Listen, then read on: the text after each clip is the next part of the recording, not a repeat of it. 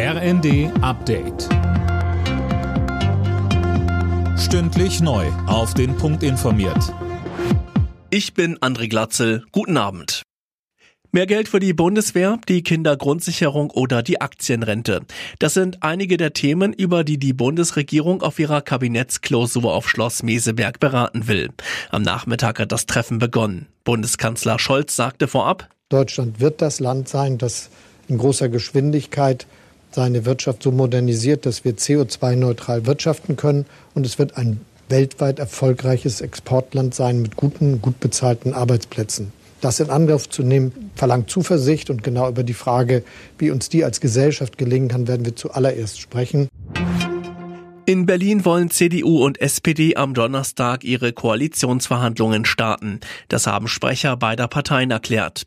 Ziel ist es, mit den Koalitionsgesprächen möglichst in rund vier Wochen bis Ende März fertig zu sein. Nur wenige Tage nach den tödlichen Schüssen auf einen 16-Jährigen in Bramsche wird die niedersächsische Kleinstadt erneut durch einen Mordfall erschüttert. In einem Festsaal des Schützenhofes ist eine junge Frau getötet worden.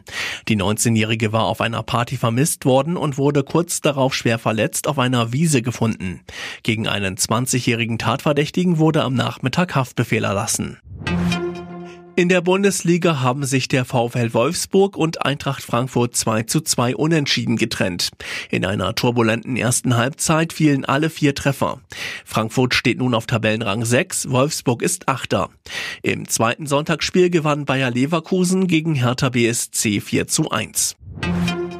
Max Verstappen hat beim ersten Formel-1-Rennen der neuen Saison einen Start-Zielsieg eingefahren. Der Weltmeister gewann den großen Preis von Bahrain im Red Bull vor seinem Teamkollegen Sergio Perez. Fernando Alonso fuhr im Aston Martin auf Rang 3. Nico Hülkenberg im Haas wurde 15. Alle Nachrichten auf rnd.de